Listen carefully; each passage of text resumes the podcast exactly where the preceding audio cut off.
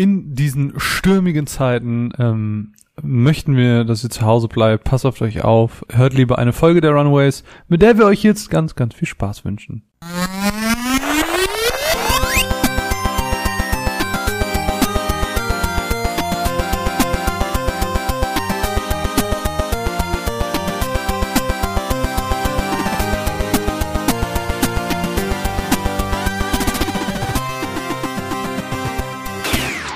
Einen wunderschönen guten Morgen und herzlich willkommen. Es kommt ja in letzter Zeit nicht mehr so häufig vor, dass wir sagen können, schön, dass ihr eingeschaltet habt. Mein Name ist Marvin und an meiner Seite befindet sich meine zauberhafte Co-Moderatorin Mine. Hi. Hi. Ich warte immer so diese Anmoderation ab, bis ich so, okay, sage ich Hallo, sage ich Hi, sage ich, jo, was geht?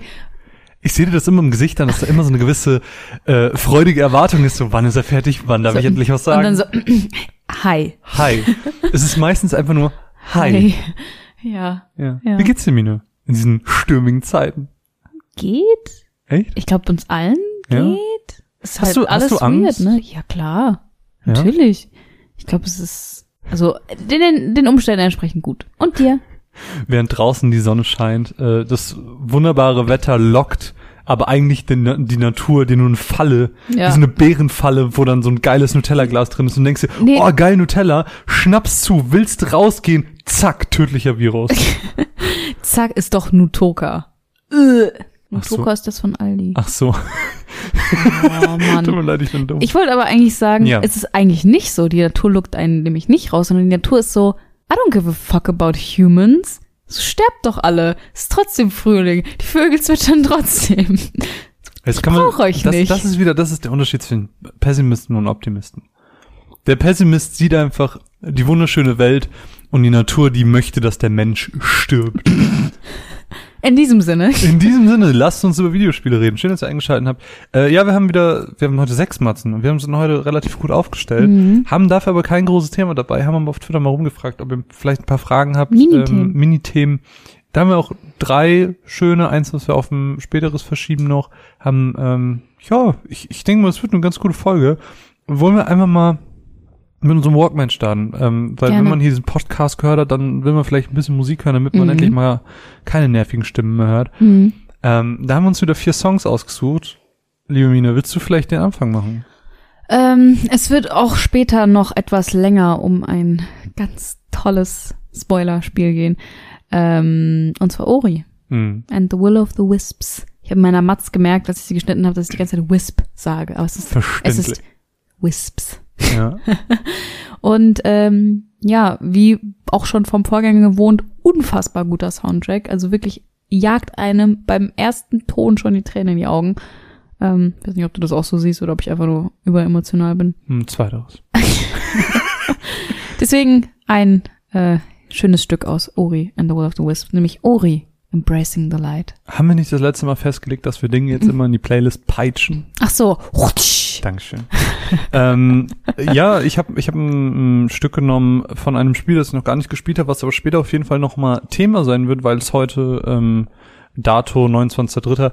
Ähm, sehr aktuell ist. Und zwar habe ich einen Soundtrack aus dem Nier Gestal und Nier Replicant Soundtrack ähm, von Square Enix auf Spotify genommen. Dieser Song nennt sich Grandma. Oh. Passt auf eure Omis in der Gegend auf. Bringt ihnen Einkäufe. Wir wollten immer noch die Omi unter uns fragen, ob wir nicht für sie einkaufen sollen. Ich glaube, das müssen wir die Tage mal machen. Ich glaube, es ist schon ein bisschen spät, oder? Ach, warum? Es gibt es nie zu spät. Ach, ja, auf jeden Fall auch der die Grandma in die Grandma in die Playlist gepatscht, äh, gepeitscht. Das ist weird. Mm. Ähm, ja, ein Spiel, worüber wir auch noch sprechen, was du allerdings gespielt hast, ähm, ist ja My Hero Who Wants Justice 2. Und da wir ja auch. bist, das ist so, das ist so fake, dieses, was du jetzt hast, den, den Soundtrack. Ich habe ein bisschen gecheatet, Ja, weil wir schauen ja aktuell auch äh, die vierte Staffel, vierte? Ja, ich glaube vierte Staffel von My Hero Academia und da habe ich mir einfach einen Soundtrack aus dem Anime rausgenommen und äh, in die Playlist gepuncht, weil es müssen ja nicht Wow. äh, gepeitscht, Entschuldigung. Man muss ja nicht immer nur Videospiel-Soundtracks hören. Anime-Soundtracks sind auch sehr schön. Ja, ich lasse das durchgehen, weil das ähm, kind of fitting ist. Es ist super fitting. Ich versuche immer was Passendes zu finden. Ich weiß nicht, ob es dir aufgefallen ist. ich versuche auch immer was Passendes zu finden. Deswegen zu der super aktuellen News habe ich einen super aktuellen Soundtrack.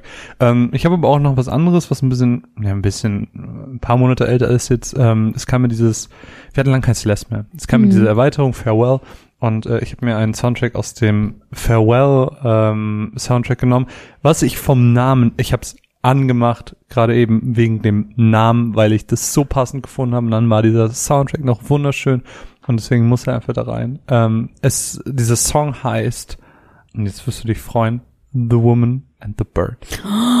Me! Ja, It's me! it's you. Oh, wie toll! Und deswegen peitsche ich quasi dich jetzt in die Playlist. ist weird. Ja, naja, ich habe auch eine, eine Grandma in die Playlist gepeitscht. Ja, also. gut. Auf jeden Fall ähm, hoffen wir, dass ihr mit dem neuen Stoff im Walkman wieder auskommt. Ich glaube, viele sind ja auch gerade im Homeoffice. Das ist ja auch mal eine Gelegenheit, dass man auch mal Musik laufen lässt. Mein Gott, wir sollten unsere eigene Playlist laufen lassen. Ja. ja. Und ähm, genau, das ist eine gute Gelegenheit, auch mal den, den Runaways Walkman durchlaufen zu lassen. Absolut richtig. Und ich würde auf jeden Fall sagen, ähm, lass uns einfach mal mit der ersten Match starten. Wir wollen heute noch fertig werden. Wir haben gleich noch was Organ Organisatorisches zu erzählen.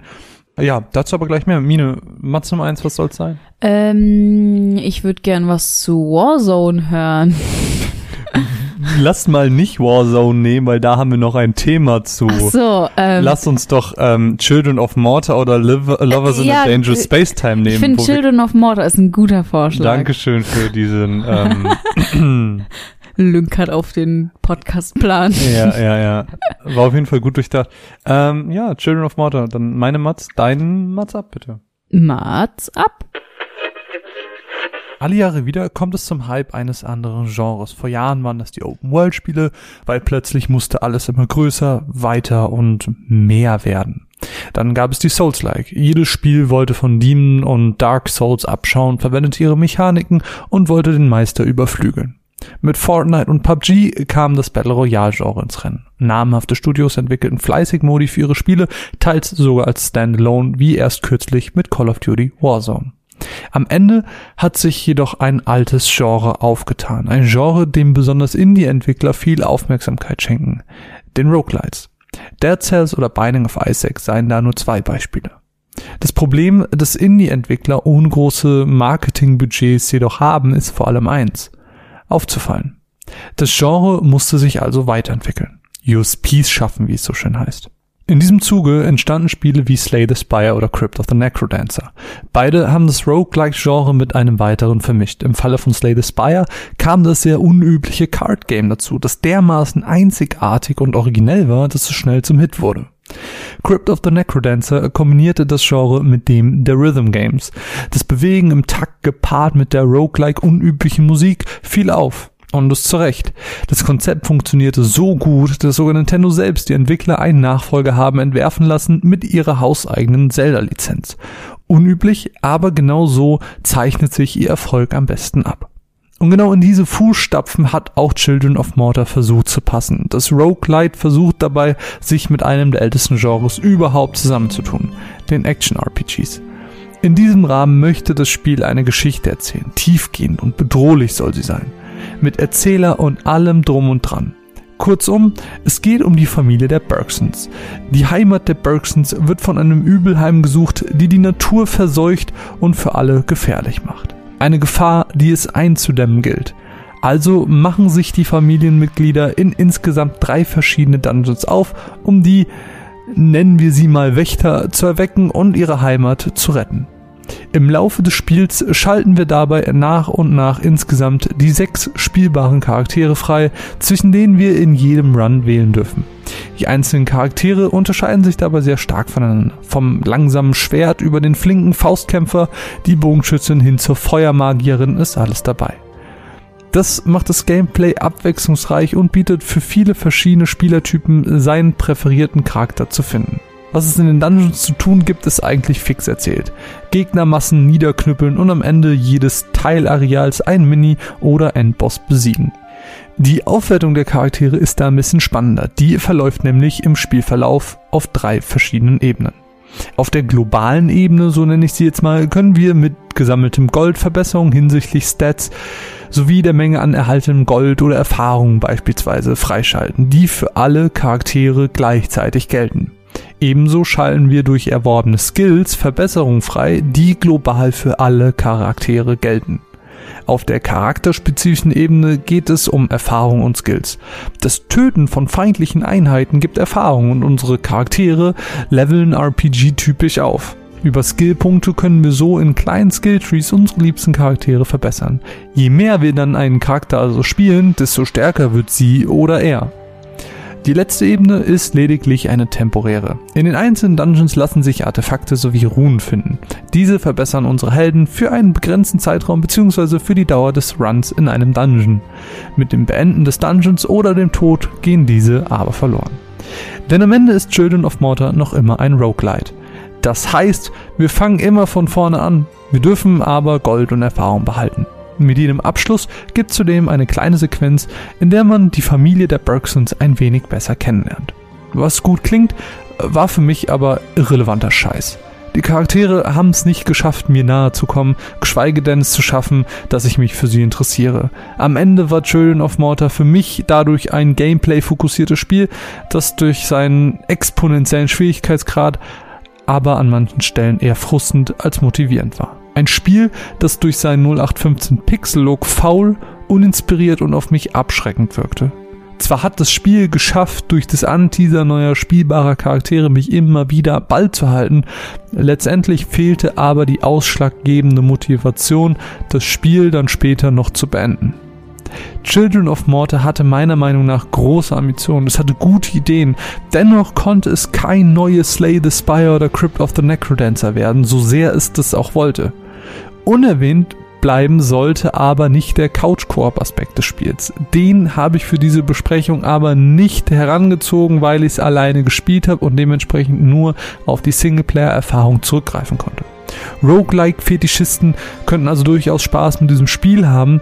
Wenn ihr aber wie ich genervt von Pixel-Grafiken seid und ein originelles Konzept erwartet habt, äh, dann seid ihr hier vielleicht nicht ganz so gut mit beraten. Spaß hatte ich damit also nur bedingt. Nochmal anfassen werde ich das Spiel vermutlich nicht. Der Dank geht raus an unsere wunderbaren Patronen, die es uns ermöglicht haben, dieses Spiel hier für euch zu besprechen.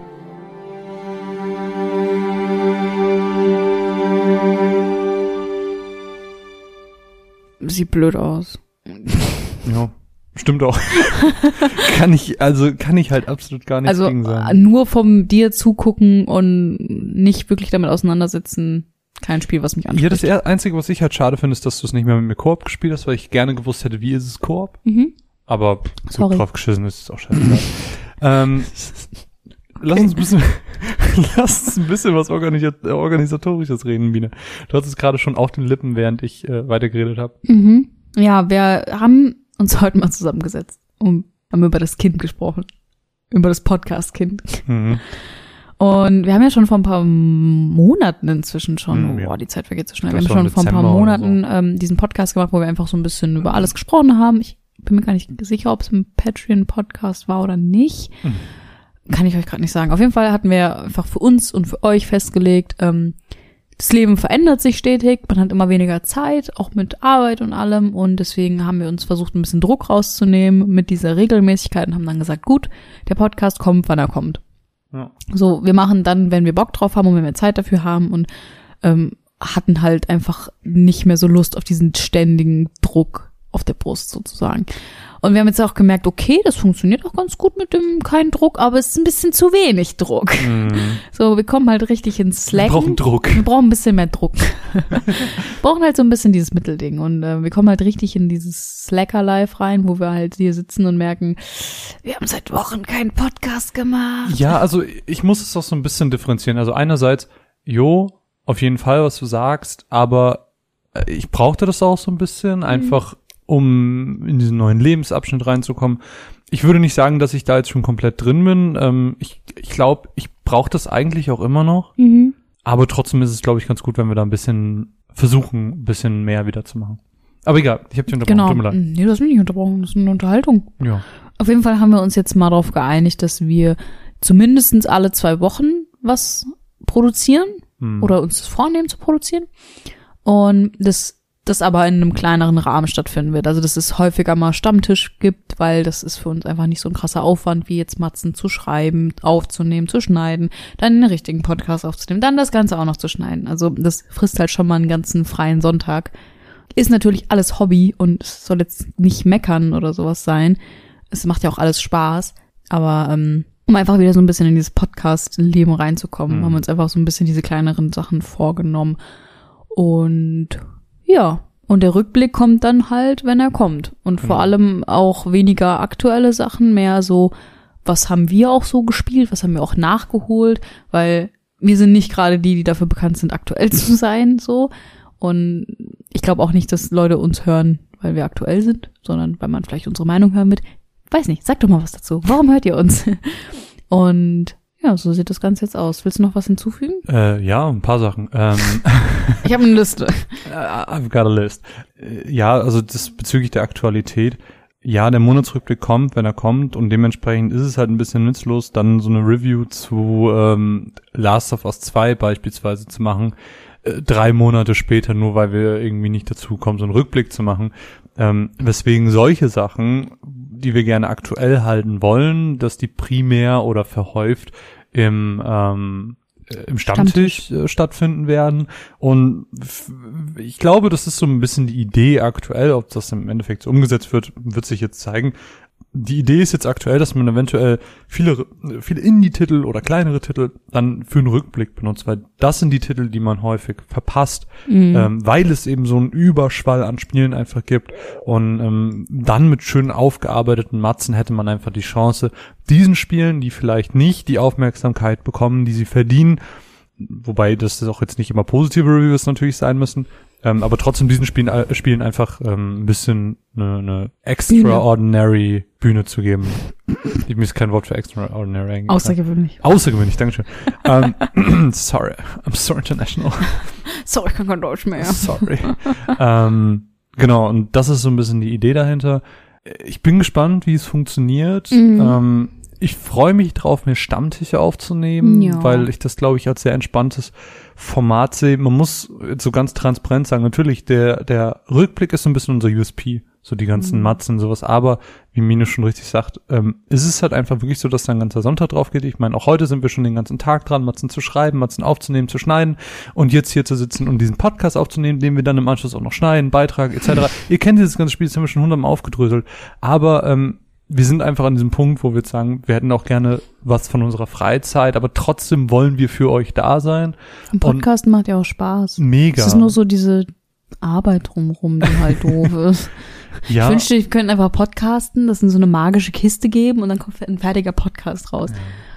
Ja. Ich, ich bin auf jeden Fall auch sehr, sehr, sehr dankbar für ähm, all die Leute, die uns treu bleiben. Und Mhm. ich, ich muss es jetzt mal, ah, es klingt immer so dumm, aber ich bin halt super arg dankbar für unsere Patronen. Mhm. Ähm, das hat zweierlei Gründe. Zum einen, ähm, durch diese ganze Wir wollen weniger machen Sache, ähm, haben wir uns ja auch vorgenommen, weniger Muster anzufragen, weil wir dann weniger Druck haben. Und wir können uns die Sachen nur kaufen wegen der Patronen, Mhm. wegen dieser finanziellen Unterstützung. Das hilft Und krass Unabhängigkeit. wir wissen, dass wir nicht der größte Podcast sind. Wir wissen, dass sich das nicht ändern wird. Ähm, das ist einfach eine Sache, die man akzeptieren muss. So, Mhm. ähm, was nicht heißen soll, dass wir nicht wachsen wollen. Wir freuen uns über jeden, der unseren Podcast teilt, der ihn empfiehlt, etc. Aber äh, diese finanzielle Hilfe ist einfach krass und ähm, ermöglicht uns sehr, sehr, sehr, sehr viel. Allein in diesem Podcast auch wieder ähm, drei Spiele, wenn ich das gerade richtig sehe.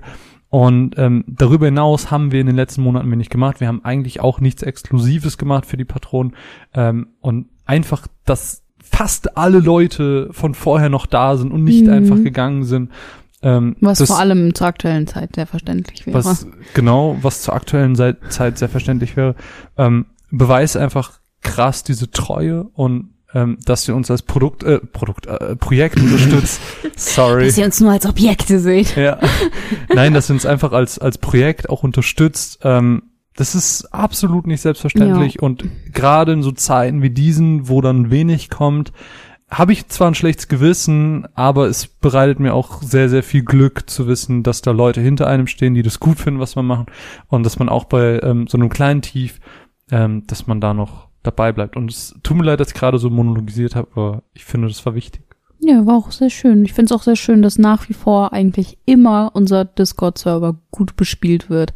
Dass da jeden Morgen irgendwie ein Moin in die Runde kommt und dass das eigentlich nie irgendwie stagniert. Ja, das ist auch, wenn, wenn wir Warzone spielen ähm, und, und Robert kommt einfach in den Voice-Chat und redet mit uns, weil er gerade. Langeweile.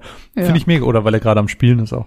Ähm, also wenn ihr euch in dieser isolierten Zeit auch alleine fühlt, ähm, fühlt euch herzlich eingeladen in unseren Discord-Server auf unserer Website runaways.eu. Findet ihr immer einen Einladungslink, den ihr verwenden könnt. Und ansonsten schreibt uns gerne, ihr seid herzlich willkommen. Das dazu. Also kurz um es zu beschreiben, Mine schaut mich an, nimmt ihre Hand ähm, und als würde sie Motorrad fahren, ballt sie zusammen und zieht sie nach hinten, als würde sie Gas geben wollen. Zeichen. Und ich habe keine Ahnung, was das bedeuten ich wollte sagen, glaubst du, es ist Zeit für den Matz? Ja. Okay, das, das war mein Zeichen von, ist der, Ab, ist der, ist der Abschnitt Du, abgeschlossen? du hättest doch einfach sagen können, wollen wir eine Matz hören? Und ich hätte sagen können, ja. Wollen wir eine Matz? Ich würde gerne die Matz hören zu Cat Quest. Ja, sure, gerne. Cat Quest 2. Ja, lass uns über Cat Quest äh, was hören. Und ich sage, weil es deine Matze ist, Matz. Miau.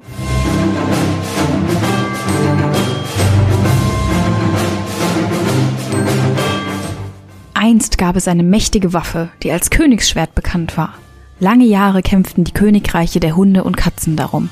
Aber plötzlich zerbrach das Schwert und die Welt veränderte sich für immer. Das sind die Worte, mit denen wir in die spannende Geschichte von Cat Quest 2 einsteigen. Und falls ihr, wie ich selbst noch vor wenigen Wochen, noch nie von Cat Quest gehört habt, hole ich euch gerade mal ein wenig ab. Cat Quest ist ein 2D-Action Open-World RPG von den Indie-Entwicklern The Gentle Bros aus Singapur. Und nachdem Cat Quest 1 im Jahr 2017 schon so gut lief, entschieden sie sich dazu, einen zweiten Teil hinterher zu jagen. Und diesmal mit Koop-Modus. Und das war für Marvin und mich natürlich gefundenes Fressen, da wir eigentlich immer auf der Suche nach Couch-Koop-Spielen sind, vor allem auf der Switch. Also haben wir nicht lang gefackelt und sind ins Land der Hunde und Katzen eingetaucht. Aber worum geht's eigentlich grob? Im Zweispieler-Modus spielt jeweils einer den Katzencharakter, in unserem Fall war ich das, und einer den Hundencharakter. Und es herrscht natürlich Krieg zwischen dem Katzenkönigreich Felingrad und dem Hundekönigreich Lupus.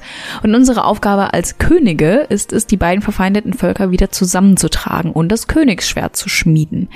Ich würde sagen, diese Zusammenfassung der Story ist eigentlich genau das, was man von so einem Spiel erwarten kann. Und klar, die Geschichte ist sehr basic und im Spielverlauf auch sehr oft vorhersehbar.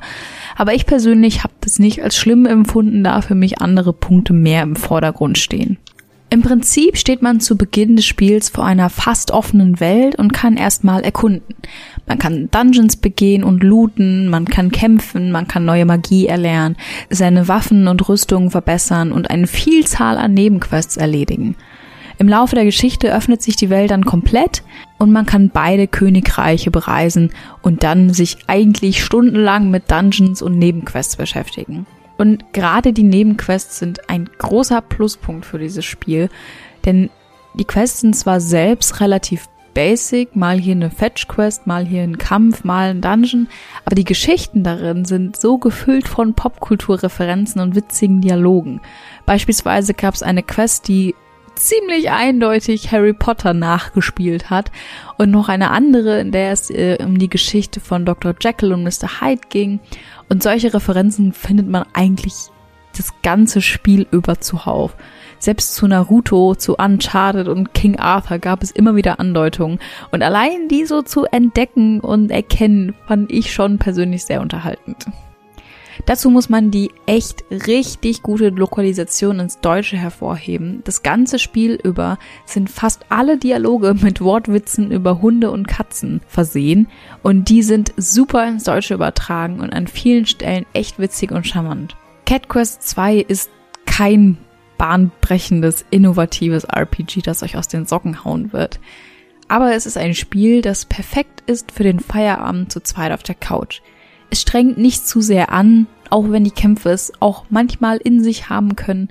Und es kann auch in kurzen Sessions gespielt werden und ist trotzdem so süß, charmant und witzig, dass es einen gut unterhält.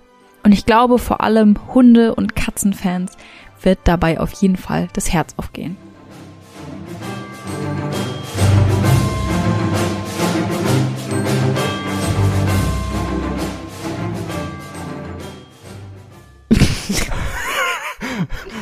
Miau, ab. Miau ab. Tja, Cat Quest ähm, war eine coole Erfahrung. Also Mhm. Ja, ich, was, was ich dazu denke, weiß man ja jetzt. Kann, du kannst ja auch mal erzählen, was fandst du gut, was fandst du schlecht? Also ich habe das ja gesehen und ich habe mich ja direkt da drin verliebt, was aber größtenteils daran lag, dass es Couch Corp war und ich spiele einfach Ja. gerne Couch Corp Spiele. Dazu war es ein RPG, was ich richtig nice fand. Ähm, es war kurzweilig, es war ein Ticken zu leicht, meiner Meinung nach. Es hätte ein, Findest du?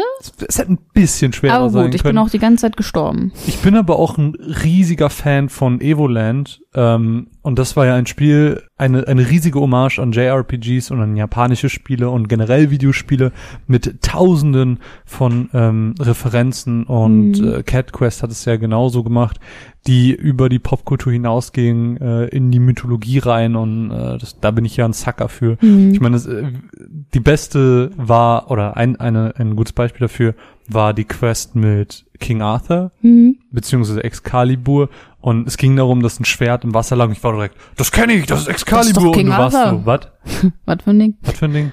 Und dann kam es am Ende raus und ich war so, yes! Und das ist so cool, wenn man sowas einfach so, subtil erkennt, auch so diese Ja. Dr. Jekyll und Mr. Hyde Geschichte. Das Ja. war jetzt auch nicht so mega offensichtlich, Ja. wenn man es nicht kennt. Und ich frage mich, wie viele Referenzen sind einfach an uns vorbeigegangen, weil wir es einfach nicht erkannt haben. Und such mal einen Artikel danach. Gibt's nicht, weil keiner Cat Quest spielt. Keine Sau kennt Cat Quest. Also ich habe auch relativ wenig dazu im Internet gefunden. Es Mhm. ist ja ein Indie-Game aus Mhm. Singapur. Ist Mhm. eh schon so nischig. Und ähm, es gibt tatsächlich auch ein Handy-App dafür. Mhm. Also kannst du auch auf dem Handy spielen. Aber Leute, spielt Cat Quest, Cat Quest 2. Es ist wirklich leicht und auch ähm, kleiner Quarantänetipp. Ähm, ja, wenn man gerade mit, irgendwie mit, mit einem Partner oder der Family oder so zu Hause ist, Ja. ist Cat Quest ein gutes Spiel, was auch Nicht-Gamer, glaube ich, ganz gut spielen können. Auf jeden Fall. Also da, da muss man wirklich nicht. Also ich bin zwar oft gestorben, muss ich dazu sagen, aber meine Rüstung war auch buggy. Ja, Rüstung war immer buggy. ja, Ja. scheiß Lag. Du hattest auch teilweise doppelt so viel AP wie ich und bist einfach dreimal so oft gestorben. ja, war so, ich bin aber auch was? reckless, muss man dazu sagen.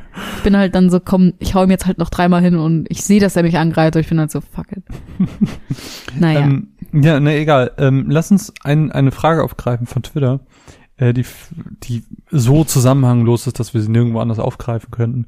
Ähm, die ist von Maxi liebt Games at Rocket Maxi to go. Er hat uns gefragt, wie unsere Meinung zum heute angekündigten Nier Replicant äh, Remake ist und ob wir Final Fantasy VII Remake streamen werden. ich greife mal gerade die letztere Frage auf Mhm. ähm, und beantworte sie einfach mal für mich. Nein. Ich auch nicht. Ähm, weil Irgendwann aus, aus, ähm, aus folgendem Grund, für mich persönlich ist Final Fantasy VII so ein wichtiges Spiel, dass ich mich im Zimmer einschließen werde. Ich Mhm. werde keinen menschlichen Kontakt haben. Ich werde mein Handy ausmachen. Ich werde, ich, ich werde hundertprozentig in dieses Spiel eintauchen und ich werde in Midgar sein und auch nirgendwo anders. Also das ist, Zumal- mein, das ist mein persönlicher Grund. Zumal man eh nicht raus darf, aber ja.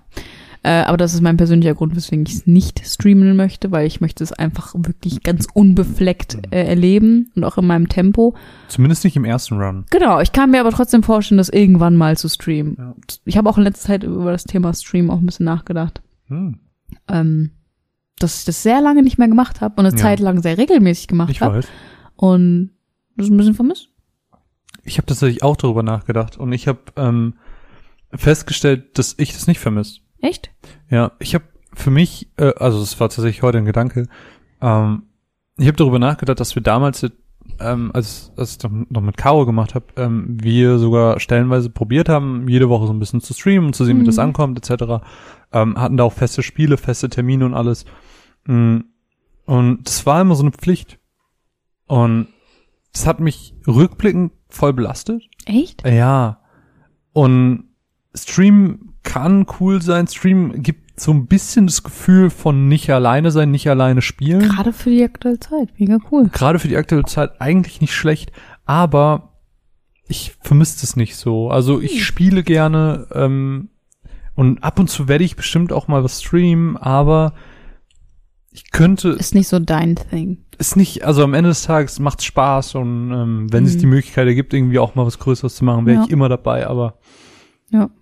Ich würde es nicht regelmäßig machen wollen. Also ich habe ja damals, als ich noch bei einer Game war, auch relativ viel regelmäßig gestreamt, also Mhm. teilweise irgendwie auch ein, zweimal die Woche und auch Spiele komplett von vorne bis hinten durchgespielt und ich habe mich da jede Woche immer wieder drauf gefreut und auch zu sehen, dass halt wirklich regelmäßig die gleichen Leute in den Chat kommen und gucken und wirklich einfach das Spiel miterleben wollen. Mhm. Das fand ich so cool einfach, weil du wirklich dann dieses Gefühl hattest von, ich stream nicht einfach nur und ein paar Randoms sind im Chat, sondern es halt immer die gleichen Leute, auch teilweise Leute, von denen ich gar nicht weiß, wer die waren, aber die waren halt jede Woche da, so. Und das finde ich halt richtig cool. Ja. Aber ich habe trotzdem super viel Respekt vor Leuten, die wirklich irgendwie ich kann mehrmals die Woche streamen, Hm. weil das auch wirklich anstrengend ist. Also danach fühlt sich richtig gerädert. Nee, stimme ich einfach zu. Ich, äh, ist anstrengend.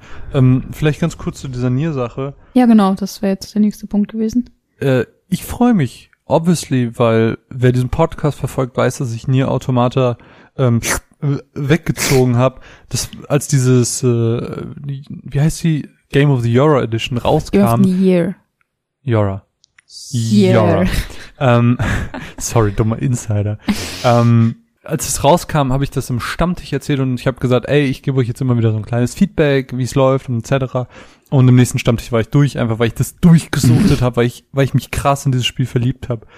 Und dementsprechend freue ich mich auf mehr Nier, Nier äh, Replicant entsprechend ein vorheriger Teil, den ich ehrlich gesagt gar nicht kannte. Also ich weiß nicht, was Nier Replicant ist. Ich wusste nur von Nier Gestal. Mhm.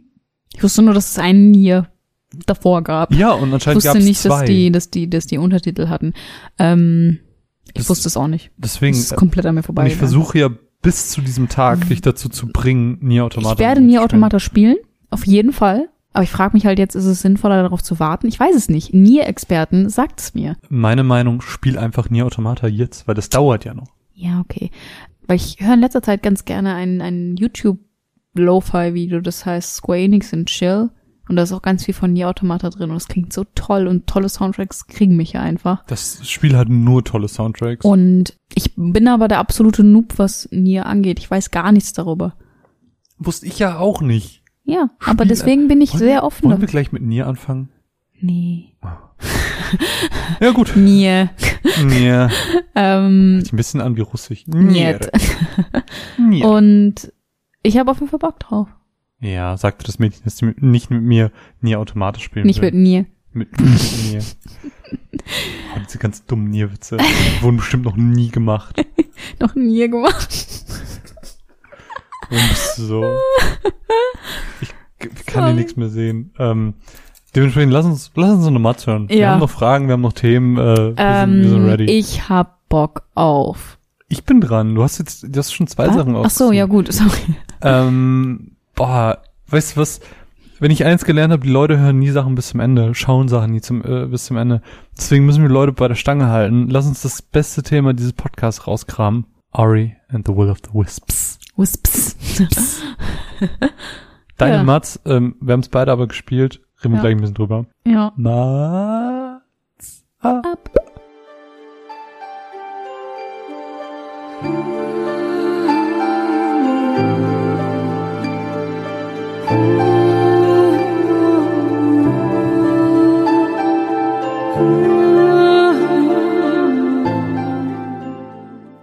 Mit Ori and the Blind Forest kam ich das erste Mal 2015 in Berührung, auf Empfehlung von meinem Bruder. Und es kam selten vor, dass mich ein Spiel so schnell in seinen Bann gezogen hat. Die Mischung aus herzzerreißender Geschichte, wunderschöner Musik und malerischer Optik hat bei mir einfach eine Punktlandung gemacht. Entsprechend euphorisch war ich dann bei der Ankündigung des Sequels Ori and the Will of the Wisps, wenn auch skeptisch, ob dieselbe Magie bei mir ein zweites Mal funktioniert. Und ich sag mal so viel vorweg, ich habe noch viel mehr geweint als beim ersten Teil. Ori and the Will of the Wisp knüpft direkt nach den Ereignissen des ersten Teils an und zeigt uns die frisch gebackene Familie bestehend aus Ori, Naru, Gumo und dem kleinen Baby-Eule Kuh. Ich liebe Kuh so sehr, ich würde sterben für Kuh. Durch gewisse Ereignisse landen Kuh und Ori dann schließlich getrennt voneinander und von den anderen in der Region Niven. Ein eher gefährlicher Ort, der schon sehr lange sein Licht verloren hat und es dort auch keine Schutzgeister mehr gibt wie Ori. Ori sucht dann also nach seiner Freundin Kuh und hilft gleichzeitig den Bewohnern von Niven, den Verfall des Landes aufzuhalten. Yay! Optisch und spielerisch ist man, wenn man den ersten Teil gespielt hat, einfach direkt wieder zu Hause und kann sich innerhalb der ersten Minuten sofort wieder einfinden. Trotzdem hat Ori and the Will of the Wisp eine Vielzahl von Änderungen, die das Spielerlebnis für mich noch besser machen. Zum einen werden da die Einbindung von NPCs, die alle mit ihren eigenen Persönlichkeiten und Dialogen herkommen. Eine Gruppe von NPCs habe ich besonders ins Herz geschlossen, nämlich die Mokis. Das sind so Affen, Lemur ähnliche Wesen, die so, so, so süß sind.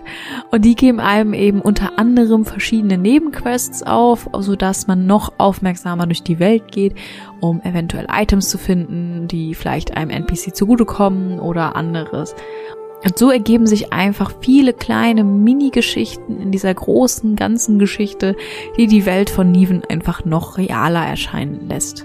Außerdem könnt ihr im Dorf als eine Art Rückzugsort mit vielen anderen Charakteren sprechen, die euch teilweise Skills und Angriffe verkaufen oder sogenannte Geistersplitter, die ihr dann equippen könnt für diverse Boosts oder Fähigkeiten. Und auch das ist eine so, so, so gute Neuerung.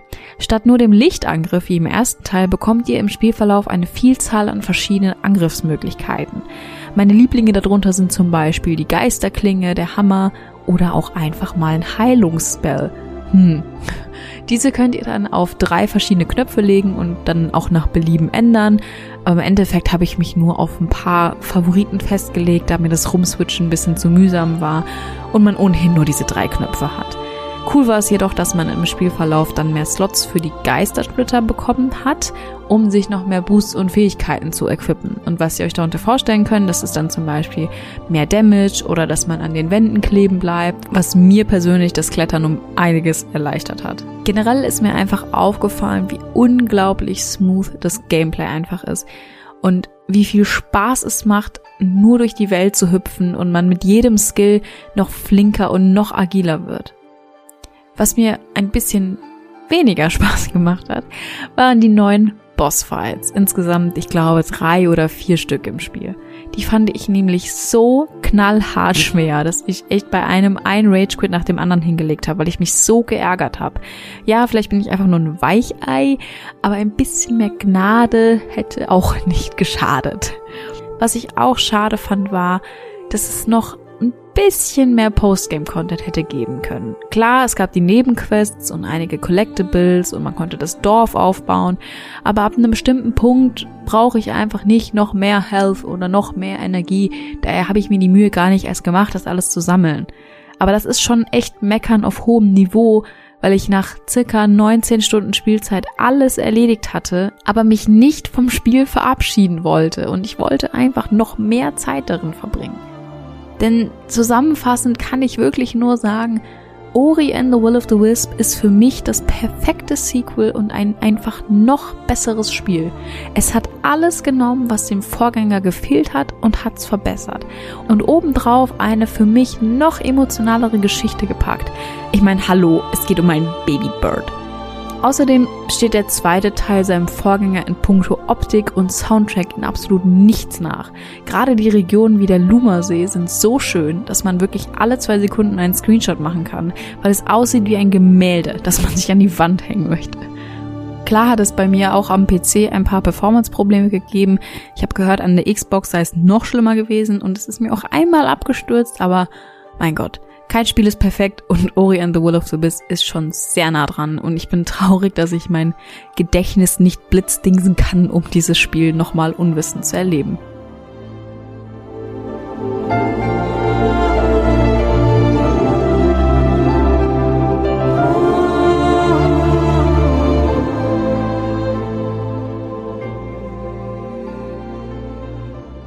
Und ich weiß nicht, wo ich anfangen soll. Äh, boah, mein erster Gedanke, also ich habe mich ja low-key drauf gefreut. Ich bin aktuell in so einer Mut, dass ich mich nicht so krass auf Spiele freue. Mhm. Obwohl ich gerne spiele. Ich habe nicht so eine Phase, dass ich gerade nicht gerne spiele, sondern. Du spielst viel, aber du hast nicht diesen Hype. Ja, mich hypt aktuell nichts. Mhm. Und ähm, Ori, gutes Spiel, hat mir damals im Stream krass Spaß gemacht, wo wir gerade bei Streamen waren. Ähm, das war das, was ich eben sagen wollte, was, was ich vergessen habe. Ähm, ich hatte beim Stream damals, ich habe es ja das komplette Spiel durchgestreamt mhm. beim, beim ersten am Run. Stück? Am Stück? Nee, nicht am Stück, aber so in paar Tagen. Okay. Ich war auch viel zu Hause und dann ging ja, das. Okay. Und dann irgendwann kam zum Beispiel auch Chris. Mhm. Also äh, V-Tier Chris. Mhm. Mhm. Und er war so, oh, lieb Ori, äh, dann hat er so ein paar Sachen geschrieben und das war für mich irgendwie voll der coole Moment, weil ähm, man dann so wenig schreibt und sich eigentlich immer nur auf der Gamescom sieht. Und dann war das aber in dem Moment so Social Approach mäßig, Hm. Dass man so auf der Distanz aber immer doch irgendwie einen Moment hatte, wo man sich in Anführungsstrichen getroffen hat. Ganz coole Ja. Sache. Auf jeden Fall bin ich ja sehr viel gut mit Ori, äh, sehr viel- Gutes mit Ori und äh, habe mich ja auf Will of the Wisps gefreut. Auch das sozusagen. Ich werde jetzt immer so sagen. Äh, erste, erster Eindruck war dann, wow, sie fangen sehr krass an ähm, zu ähm, anzuteasern. Mhm. Also man hat direkt am Anfang diesen Wolf gesehen, der dann später der erste Boss wurde und sowas. Mhm. Und das fand ich schon ganz cool. Mhm. Zweiter cooler Moment war, Ori hat ein fucking Schwert. Moment, ganz kurz. Spoilery Talk oder eher nicht so? Ähm, bis zu einem gewissen Grad. Wie okay. viel, wie viel ist Ori wirklich Spoiler? Ist schon. Also es gibt zumindest einen Punkt, den, der, der mich sehr berührt hat, den ich jetzt nicht anbringen würde. Okay, ja, ich glaube, ich weiß, was du meinst. Ähm, ja, müssen wir nicht unbedingt erwähnen. Okay, also, Fand ich- fand- also Semi-Spoiler. Semi-Spoiler. Also wenn ihr empfindlich Also seid. jeder, ne? der es noch spielen will, wird es danach noch spielen können. Ja. Ähm, Ori hat ein Schwert, fand ich nice. Ähm, und generell, das ist ja das, wo du, wo du zu mir meintest, es wird ein Punkt in dem Spiel kommen, wo du denkst, ah, das ist doch Hollow Knight. Aber dieser Punkt kam bei mir schon viel früher, weil äh, ich schon drei Punkte früher irgendwo was gesehen habe, ey, das ist doch, das ist doch Hollow Knight, Hollow Knight, Hollow Knight. Und Was denn zum Beispiel? Was ist für dich alles Hollow Knight? ähm, für mich äh, die, die Charms, das Schwert, ähm, Pogo. Pogen, Common, ähm, der Kartentyp ist Ja, einfach eins ja. zu eins.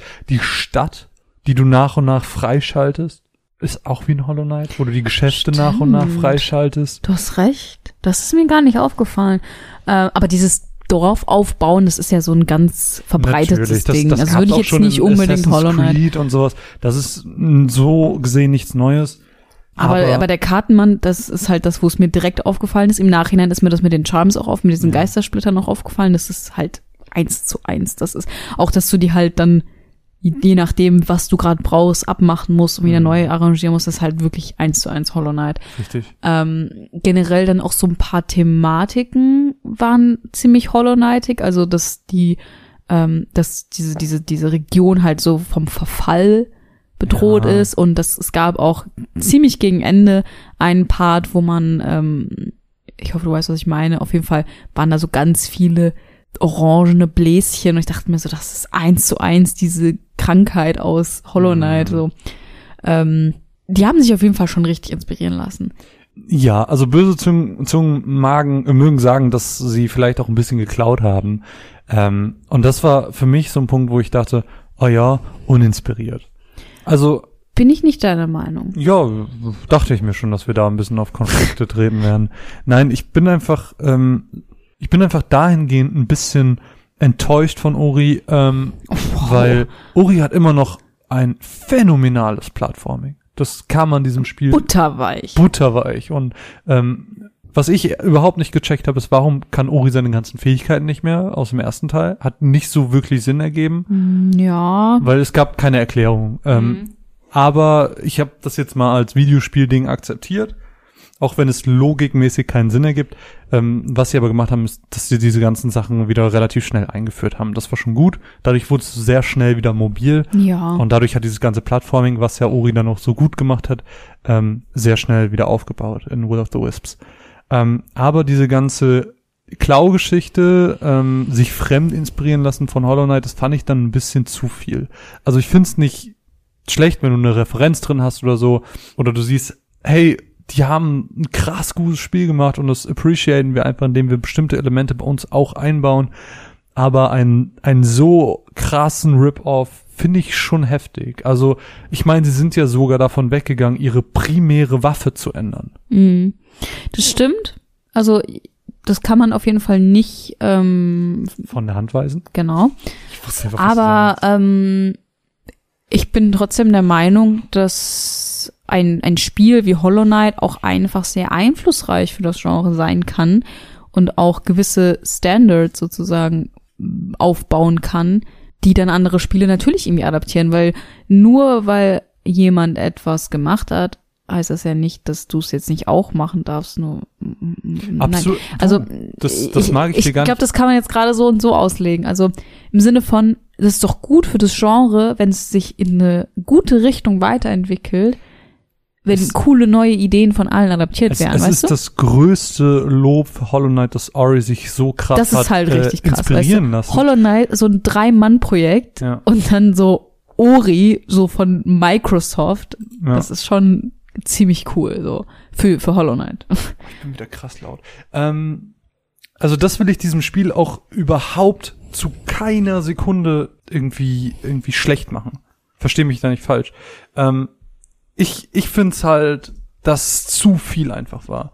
Ich finde einfach, dass es zu viel war, dass es viel besser gewesen wäre, ähm, wenn sie das reduzierter gemacht hätten. Ich finde, sie haben sinnvolle Neuerungen eingebaut. Also die Charms da drin ergeben einfach so viel Sinn, dass du dir das so ein bisschen individualisieren kannst.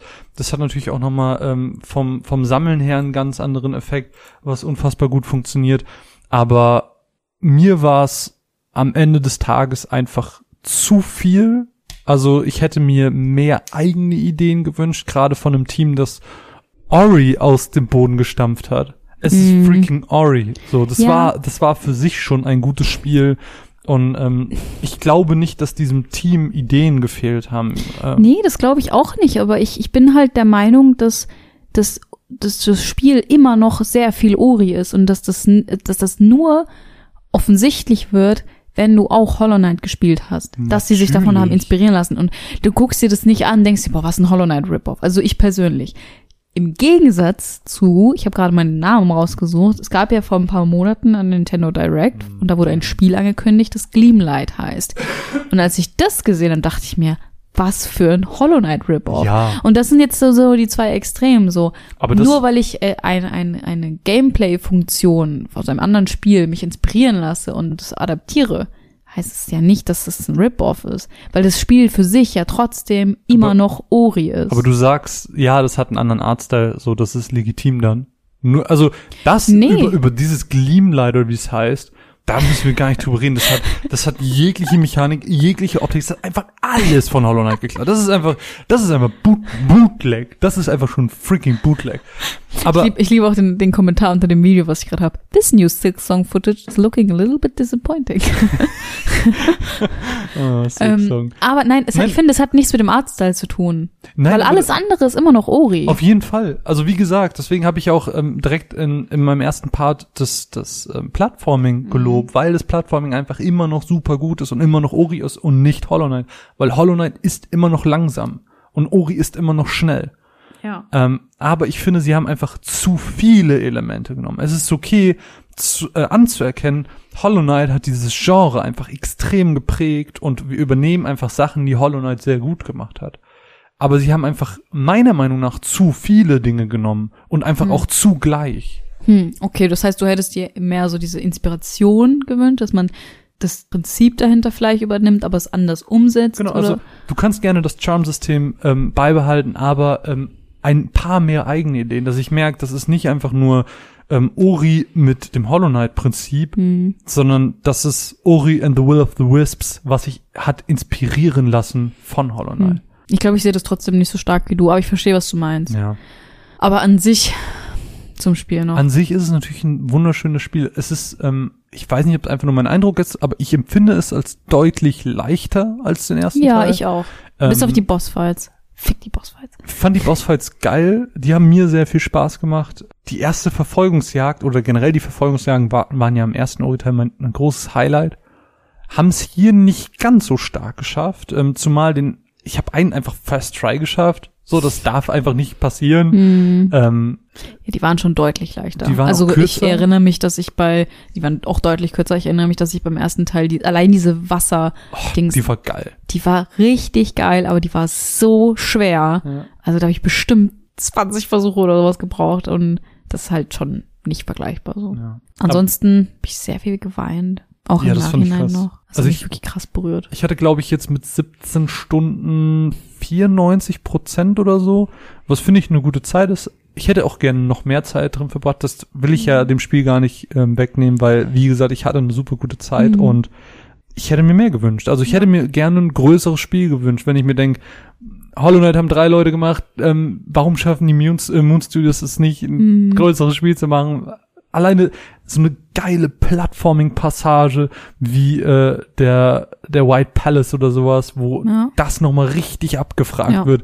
Das hätte ich mir gewünscht, weil es ist alles so smooth und ähm, so schnell Es und macht alles einfach so viel gut. Spaß und du bist halt irgendwann an dem Punkt, wo du einfach alles kannst und machen willst, aber du hast nichts mehr zu Genau. machen. Das ist auch das, was ich in meiner Matz gesagt habe, dass halt irgendwann hast du halt einfach keine Motivation mehr, irgendwie dich in der Welt zu bewegen, weil du hast kein Ziel mehr. Klar, du Ja. kannst noch diese ganzen Energiebälle und sowas holen, aber das Ja, lohnt sich for? halt nicht. Es gibt keinen Gegner mehr. Es- Richtig, es gibt ja auch keine Challenge oder sowas Richtig. danach, weil du hast bei Hollow Knight hast du immer noch eine Challenge. Ja. Selbst als dann diese Godmaster DLCs und alles kamen, du hast immer eine Sache, die du noch probieren kannst, so.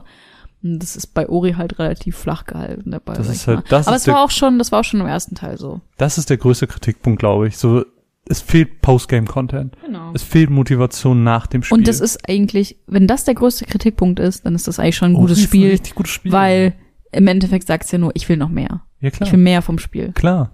Also ja, ich rede negativ darüber, aber das heißt nicht, dass ich es schlecht finde. Ja. Das will ich einfach nochmal festhalten. Und ich liebe Kuh. Ich würde für Kuh sterben. Und die Mokis?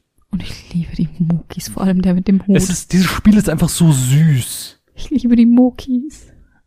Was, was, was sagt nochmal der eine mit den Häusern? Der, der Chrom, der baut Häuser für sie. Und sie würden es selber machen, aber sie sind klein und sie spielen lieber. Same. Same. ich fühle mich Ja. sehr angesprochen. ich auch. Ja. Ja, wenn du sonst nichts mehr zu Ori hast. Ich liebe dieses Spiel. Ich ähm, glaube nicht, dass ein Ori and the Will of the Wisp 2 oder Ori and the whatever of whatever kommen wird. Aber vielleicht kommt irgendwann mal was ähnliches. Weil es ja so ein bisschen offen gelassen wurde. Ja, klar, wurde offen gelassen, aber Also die ich rechne jetzt mal die nächsten Jahre nicht damit. Ich meine, zwischen dem Blind, Blind Forest und dem waren jetzt auch fünf Jahre. Das ist auch eine lange Zeit hm, für so ein kurzes Anführungsstrichen kleines Spiel.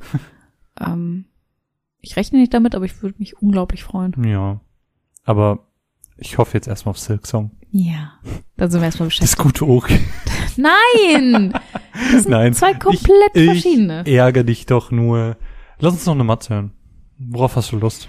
Ich hab Lust auf Warzone. Wow, ja, lass uns über Warzone reden. Das, Warum redest du so ironisch? oh, wow. Wow. Äh, nee, das neue Battle Royale aus dem Hause Activision, Call of Duty Warzone. Und Mine sagt, Mats ab.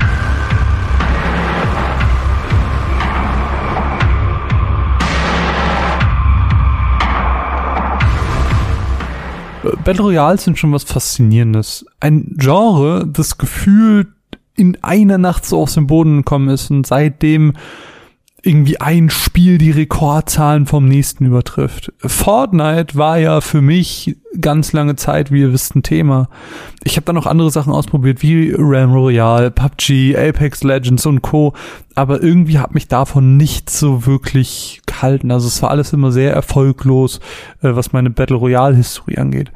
Ähm, eigentlich habe ich bereits diese ganzen Sachen so nach ein paar Tagen, wenn nicht ein paar Wochen, wenn es mal hochkam, so die Sachen dann gedroppt. Eigentlich war für mich Fortnite genau das richtige Spiel, eben wegen der Erfahrung mit Mine und Danny, diese Spiele eben nach Feierabend einfach zu spielen. Und äh, dadurch hat es mich dann auch, ich glaube, über ein Jahr gehalten, wenn nicht sogar länger.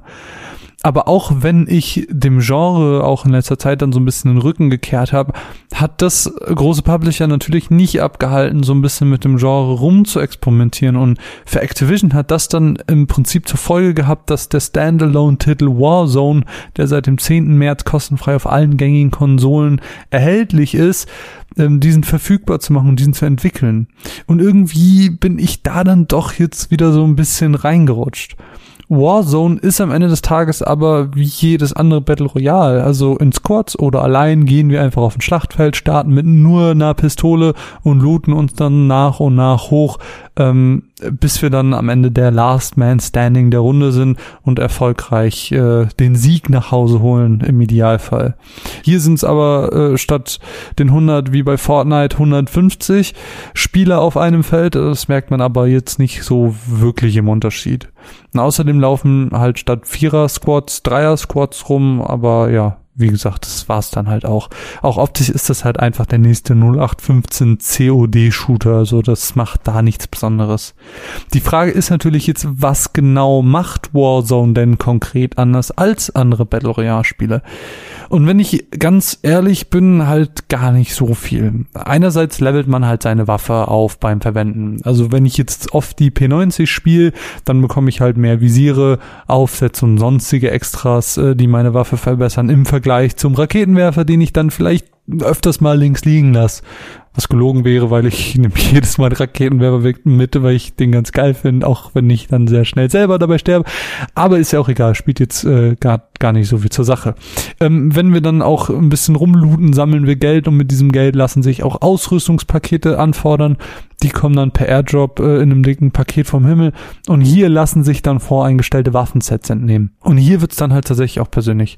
Statt also wie bei Fortnite random Loot aus den Airdrops zu kriegen, kann man hier im Vorfeld einfach Kombinationen verschiedener Waffen, Granaten oder eben Skills ähm, zusammensuchen, äh, wie das eben alles für einen am besten passt und die kann man sich dann im Laufe des Spiels erkaufen. Hier wird also so ein bisschen dem Zufall und der Willkür, die einen Battle Royale ja oft irgendwie ausmachen, entgegengewirkt. Außerdem ist äh, ein Tod nicht ganz so final in diesem Spiel. Zwar kann man auch schon in Apex äh, gefallene Kameraden sich zurückkaufen.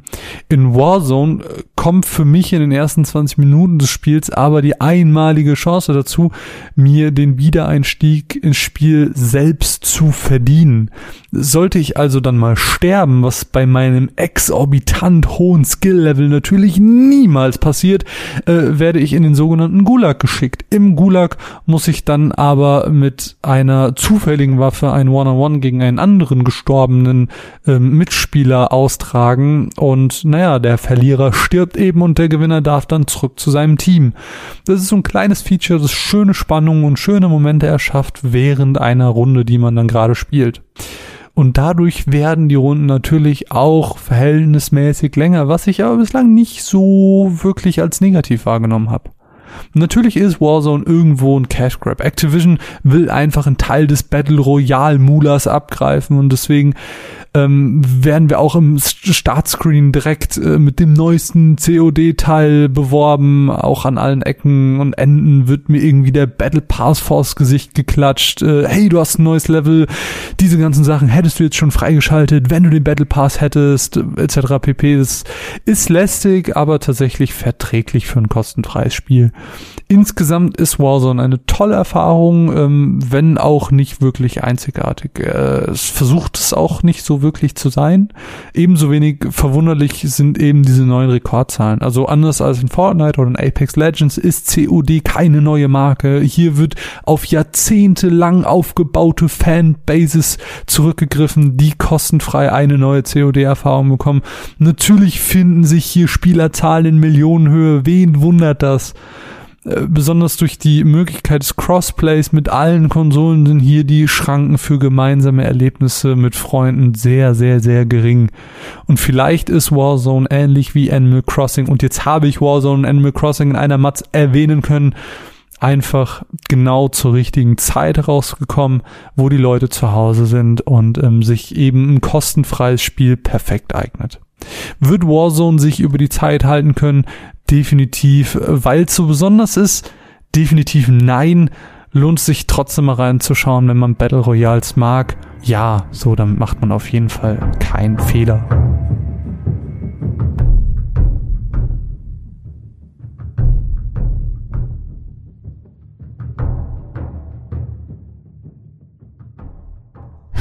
Dass du mal ein Call of Duty spielst, ne? Ich habe früher schon Call of Duty gespielt. Ich weiß nicht, ob ich dich noch respektieren kann.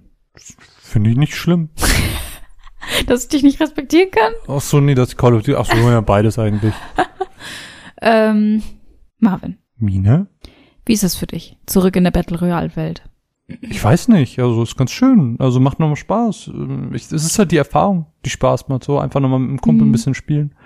Die Frage ist ja eher, vermisst du Battle Royals? Mhm. Echt? Mhm, ich vermisse die Fortnite-Zeit. Aber warum spielst du denn nicht mit uns Warzone? Nee. Warum? Nee. Gib das ist der Grund. gleiche Grund, warum ich kein PUBG gespielt habe. Das ist der gleiche Grund, warum ich kein Apex gespielt habe. Ist Warzone First Person? Ja. fliegt schon mal raus. Äh, es ist einfach nichts für mich. Ich mag einfach dieses Du hast einfach Kriegsszenario. Videospiele. Was? ich mag einfach dieses Kriegsszenario überhaupt nicht, also so gar nicht. Ähm, auch wenn das Prinzip dasselbe ist, also so dumm es auch klingt, das, was mich an Fortnite, wo ich gesagt habe, ich probier's mal, war, dass es eben nicht dieses matschige Camouflage-Kriegssetting ist, sondern dass Mhm. es halt einfach mal anders aussah und ähm, auch mal witzig war und irgendwie ein bisschen positiver und nicht immer nur irgendwelche, keine Ahnung, Russland-Maps und Krieg und Panzer und Tod. Mhm. Und das, das, ich mag das halt einfach nicht. Das catcht mich halt überhaupt nicht. Und dann sehe ich auch überhaupt keinen Grund, das zu spielen, wenn ich auch einfach Fortnite spielen könnte. Hm.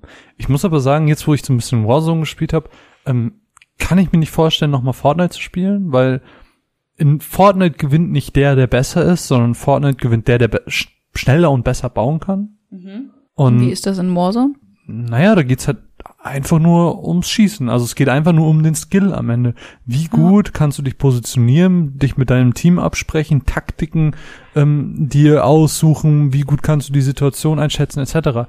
Also es geht viel mehr um, um das Zusammenspiel und viel mehr um, Mhm. um deine Schießfähigkeiten, die bei mir natürlich, wie Nemats gehört, exorbitant hoch sind und ich deswegen nie sterbe und wir nur gewinnen. Aber ja, es ist, ich weiß nicht, also Fortnite ist ja eh uninteressant geworden dadurch, dass es so krass seinen Fokus Mhm. geändert ja. hat.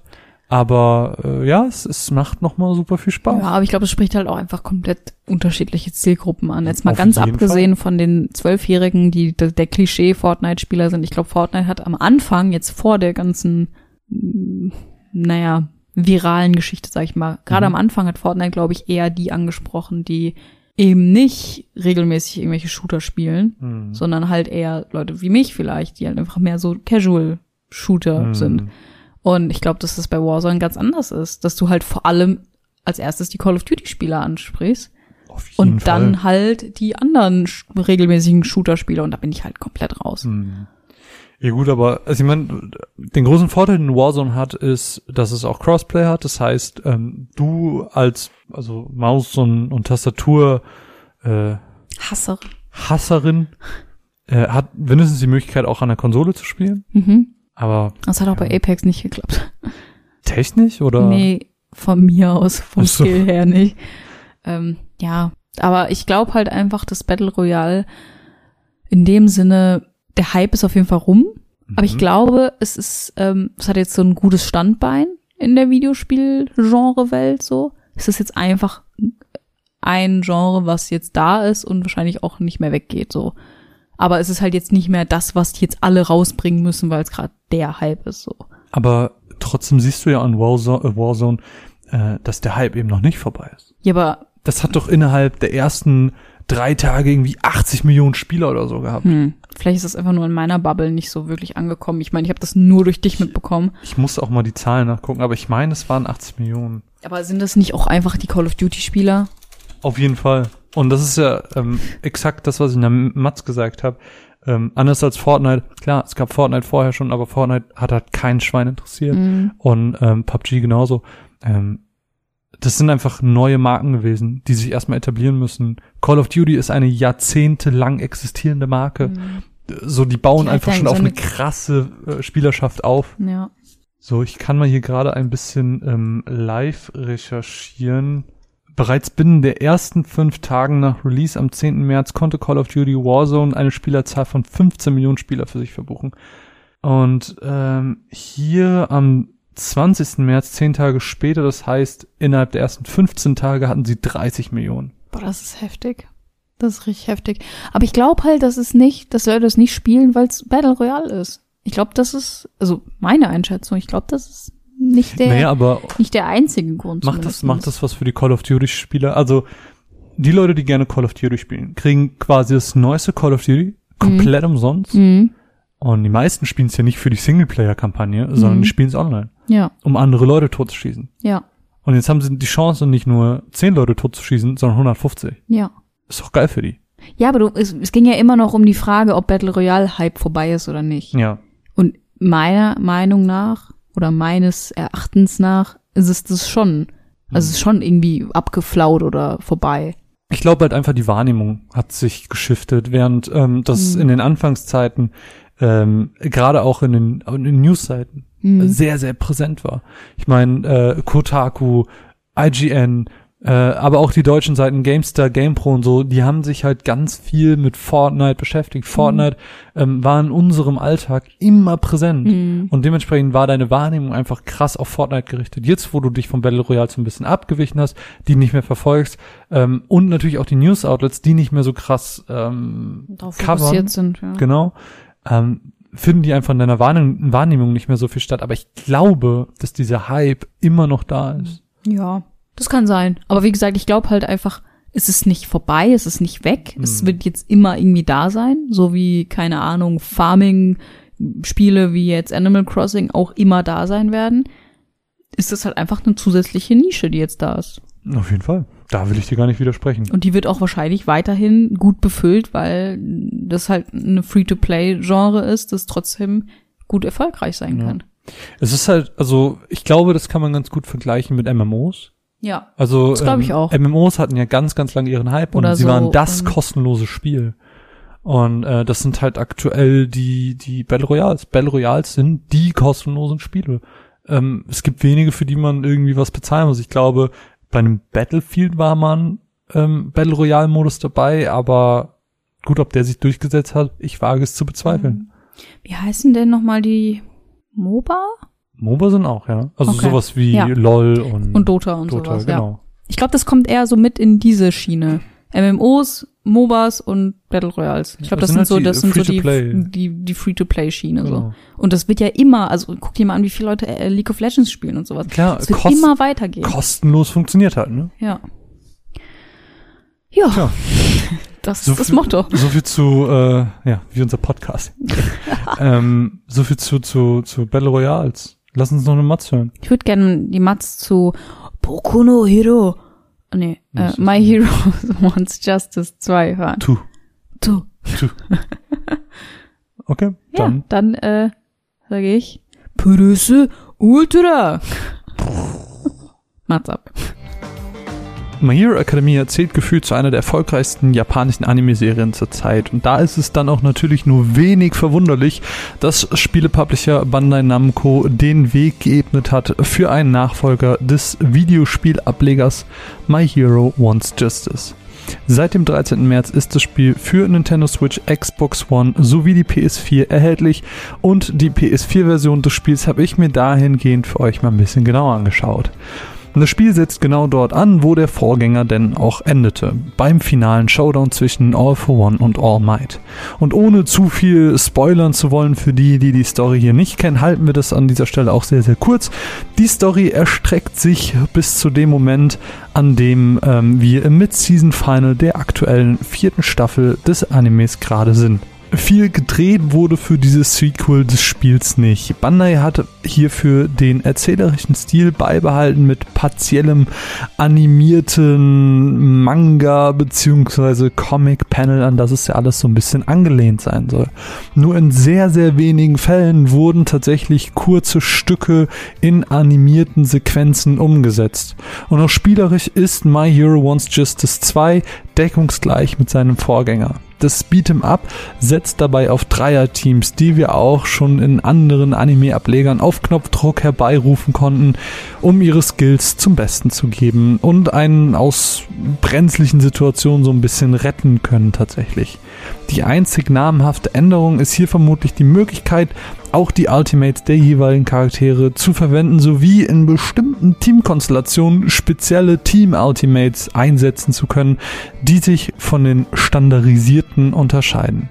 Damit voranschreitender Story auch mehr Charaktere zur Geschichte um den jungen Deko herumkommen, hat sich für das Spiel natürlich auch die Anzahl spielbarer Charaktere erweitert. Diese erweitert sich nämlich von den 22 aus den Vorgängern zu ganzen 41 verschiedenen Helden und Schurken der Geschichte. Neben dem zuvor erwähnten Story-Modus, der sich nebenbei gesagt im ersten Run aus Helden und im zweiten aus Sicht der Schurken durchspielen lässt, wodurch an vielen Stellen wiederum auch wieder viele Doppelungen entstehen, ähm, können wir auch in anderen Modi uns unsere Zeit vertreiben. Äh, erwähnenswert ist hier neben lokalen sowie Online-Multiplayer-Modi vor allem der Auftragsmodus. Hier können wir uns ein Dreierteam verschiedener Helden und Schurken zusammenstellen und Aufträge annehmen.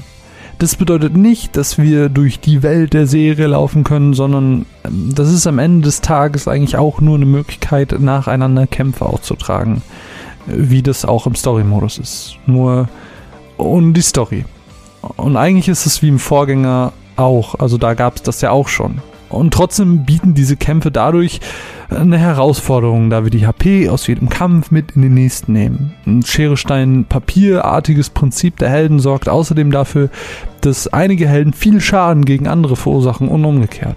Das bringt wenig Planung und Weitsicht äh, in die Erstellung des Teams und zusätzlichen Content zumindest, bevor man das Spiel für sich beendet hat. Aber wenn ich ganz ehrlich bin, ich habe mir schon so ein bisschen mehr erhofft. Für den zweiten Teil der Reihe habe ich mir eine ausgearbeitete Story gewünscht. Zumindest was ähm, das Storytelling angeht, mit mehr Cutscenes. Dass sie zumindest den finalen Kampf teilweise passend inszeniert haben, war das Mindestmaß an Erwartungen, das sie zumindest erfüllen konnten. Darüber hinaus wirkt das Spiel nicht wie ein zweiter Teil, sondern vielmehr wie eine lieblose Erweiterung des ersten Teils, der in Sachen Storytelling, Optik sowie Gameplay nichts aus seinem Vorgänger gelernt hat. All diese Inhalte hätten auch als DLC verkauft werden können. Ein zweiter Teil sollte sich neue Dinge trauen, Verbesserungen machen und seinen Vorgänger überflügeln. Stattdessen hat man sich dazu entschieden, den minimalsten Aufwand überhaupt zu betreiben, um die Fans der Serie an die Kassen zu locken. In Zukunft wünsche ich mir dann alle Anime-Adaptionen von Cyber Connect 2, weil die es bereits mehrfach bewiesen haben mit Dragon Ball und Naruto, dass sie in Sachen Inszenierung äh, im Anime-Bereich keiner so leicht das Wasser reichen kann. Äh, schade, aber My Hero Wants Justice darf man meiner Meinung nach getrost übergehen hoffen wir, dass es ein Dragon Ball ähnliches Reboot geben wird mit dem Spiel, das My Hero Academia Fans verdient haben. Wir bedanken uns an dieser Stelle bei Bandai Namco für das Muster für diese Besprechung. Wie ist deine Meinung zu, zum Spiel, was du gesehen hast, als du mir ein bisschen über die Schulter geschaut hast? Ähm, sah aus wie der erste Teil. Ja, alles dazu gesagt. Dann äh, lass uns Gut, passend zu Kevins Frage kommen. Ähm, also Ed Trajo, ich kenne seine Zahlen bei Twitter nicht. Äh, live recherchiere ich jetzt gleich, während ich seine Frage vorlese. Ähm, Im Prinzip fragt er, wie unsere allgemeine Meinung zu Videospieladaptionen von Anime ist. Ähm, darf ich einfach mal anfangen? Ja klar. Ich, Ähm, äh, ich stehe da eigentlich sehr positiv zu. Ähm, ich finde, das ist eine gute Art. Trajo 612 übrigens. Ich habe sie gerade zehnmal mit der Hand gezeigt, bis sie sich Ähm, merken konnte. Ja, weiter. es ist eine gute Art und Weise, ähm, Geschichten von Anime nochmal zu erleben, ohne den Anime nochmal zu gucken. Beispiel Naruto, Beispiel äh, Dragon Ball, hier, wie hieß es, Kakarot. Ich finde nur, dann muss es auch gut gemacht sein. Also, ich hatte ja auch schon zu dir gesagt, ich finde jetzt My Hero Wants Justice in dem Sinne unnötig, weil das, glaube ich, die Season ist, die ohnehin gerade schon läuft. Also teilweise, ja. Ähm, und somit habe ich keinen Grund, das nochmal zu erleben, weil ich habe es gerade eben erst gesehen. Und wenn das halt nur in diesen animierten Manga-Dingern ist, dann brauche ich es erst recht nicht sehen. Hm. Dann mach halt nur ein Fighting Game draus und gut ist. So. Also entweder ganz oder gar nicht, meine Meinung. Also ich bin ja eigentlich auch Fan. Also, dass die Naruto-Spiele zu meinen liebsten Anime-Adaptionen zählen, ähm, ist, glaube ich, bekannt und dass ich auch eigentlich, ähm, wenn man denn mal von der Open World absieht, auch Dragon Ball Z Kakarot gut fand, ähm, hat man auch im letzten Podcast gehört.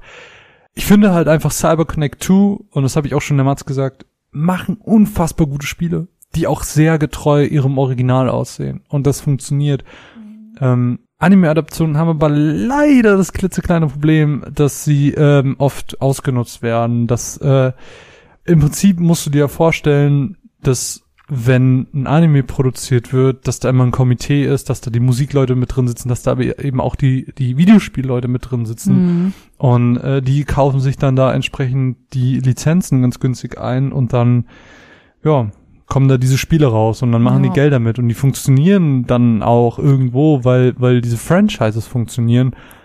Aber in der Regel werden da selten gute Spiele mitgemacht und ähm, so, so lieb ich Bandai Namco auch dafür hab, dass sie sich darum bemühen, dass sie viele dieser ähm, Lizenzen nach Deutschland holen, sind leider oft die Spiele, die dazu ähm, kommen, nicht so gut. Mhm. Also die Sword Art Online Spiele fand ich ganz, ganz fürchterlich. Ähm, alles, was ich vom vom äh, Tokyo Ghoul Spiel gesehen habe, Mhm.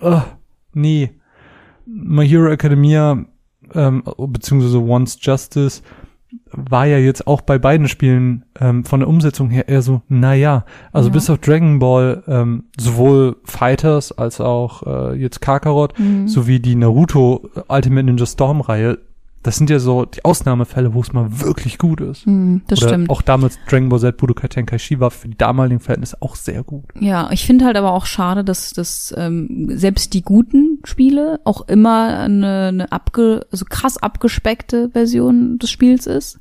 Also sowohl inhaltlich als auch optisch, als auch was teilweise ähm, Musiklizenzen angeht. Das ist mir zum Beispiel bei äh, Naruto ziemlich aber, doll aber aufgefallen. war, war Naruto inhaltlich oder so abgespeckt? Also gar Ich nicht. fand's schon, also es Nee. war halt schon irgendwie gerusht in dem Sinne.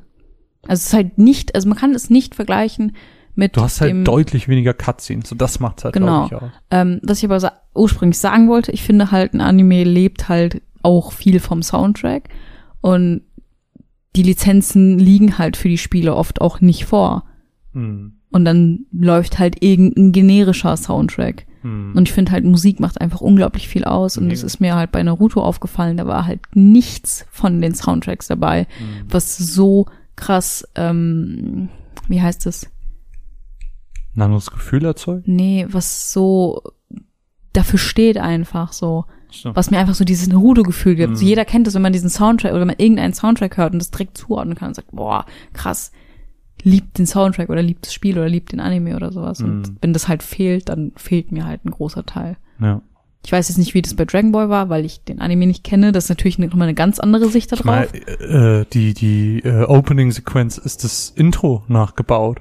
Größtenteils. Bei Dragon Ball. Ja. Ja, ich glaube, bei Dragon Ball war auch mehr dabei Ja. als jetzt bei Naruto zum Beispiel. Aber gut, whatever. Ähm, war nur so ein Punkt, den ich nochmal anbringen wollte. Nö, da hast du ja absolut recht. Also, um es vielleicht ganz kurz zusammenzufassen, ähm, Videospieladaption von Anime, yay or nay? Ähm, prinzipiell yay. Kann man mal machen. Prinzipiell spiele ich es gerne, bin aber in der, im Nachgang oft enttäuscht. So kann man es, glaube ich, ganz kurz Ja. zusammenfassen. Ja. Also tut jetzt keinem weh. Nö. Aber sind halt oft auch einfach nur Kampfspiele. Ich habe, wann war das denn? War das heute oder gestern? Habe ich ein Video gesehen ähm, von einem Hobbytypen, der Digimon World 1 nachgebaut hat, der ein Remake gemacht hat. Cool. Ey, das sieht richtig cool aus. Gönn dir. Nee, Hat er einen ist ja- Kickstarter? Nee, keine Ahnung, was das war. Aber Es war nur so ein YouTube-Video, aber egal. äh, das sei nur so am Nebenrand erzählt worden. Ähm, lass uns, Lass uns eine Matz hören. eine Matze. hören. Was würdest du denn gerne hören? Was haben wir denn Ähm, noch? Wir haben gar nicht mehr so, wir haben glaube ich sogar nur noch eins. Wir haben nur noch Love is in a Dangerous Space Time. Dann, Dann- sind wir schon durch. Dann hören wir jetzt Love is in a Dangerous Space Time. Mats. Ah.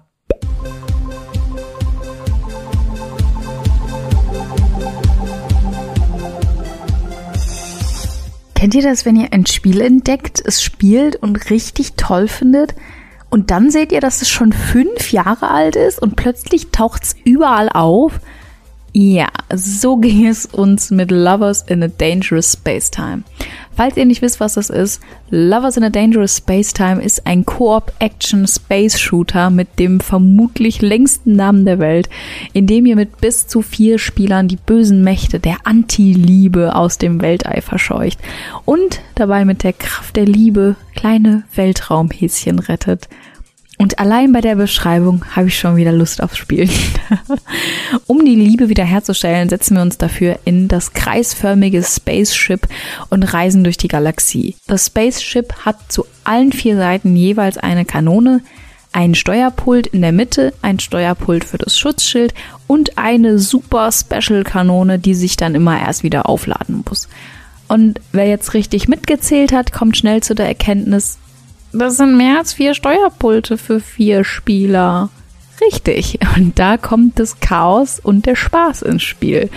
Während wir uns also durch die komplett zufallsgenerierten Levels der Galaxies steuern und gegen unzählige, also wirklich so viele Weltallgegner verteidigen müssen, kann man es sich nicht auf seinem Stuhl gemütlich machen, sondern braucht ein hohes Maß an Teamwork und muss sich koordinieren. Wer ist der Captain und steuert das Ganze? Wer kümmert sich ums Schutzschild? Oh mein Gott, da kommt ein Gegner von links, schnell nach links.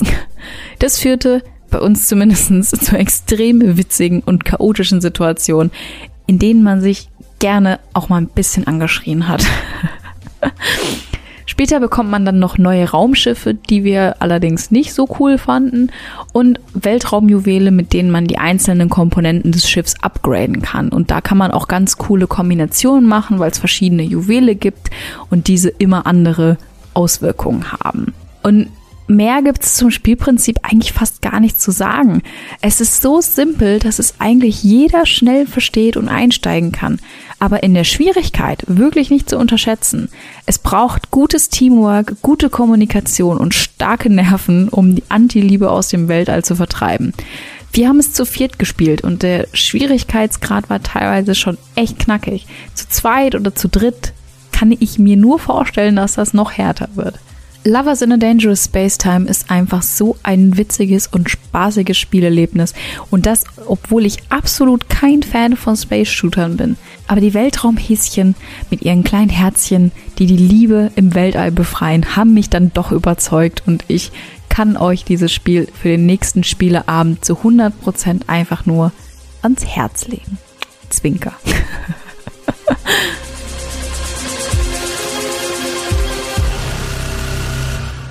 unfassbar coole Koop-Erfahrung ähm, mit einem unnötig kompliziert langen Namen, der aber eine Referenz sein soll und deswegen ist eigentlich auch schon wieder okay. Ähm, hat mich krass überrascht, hätte nicht gedacht, dass mir so viel Spaß macht.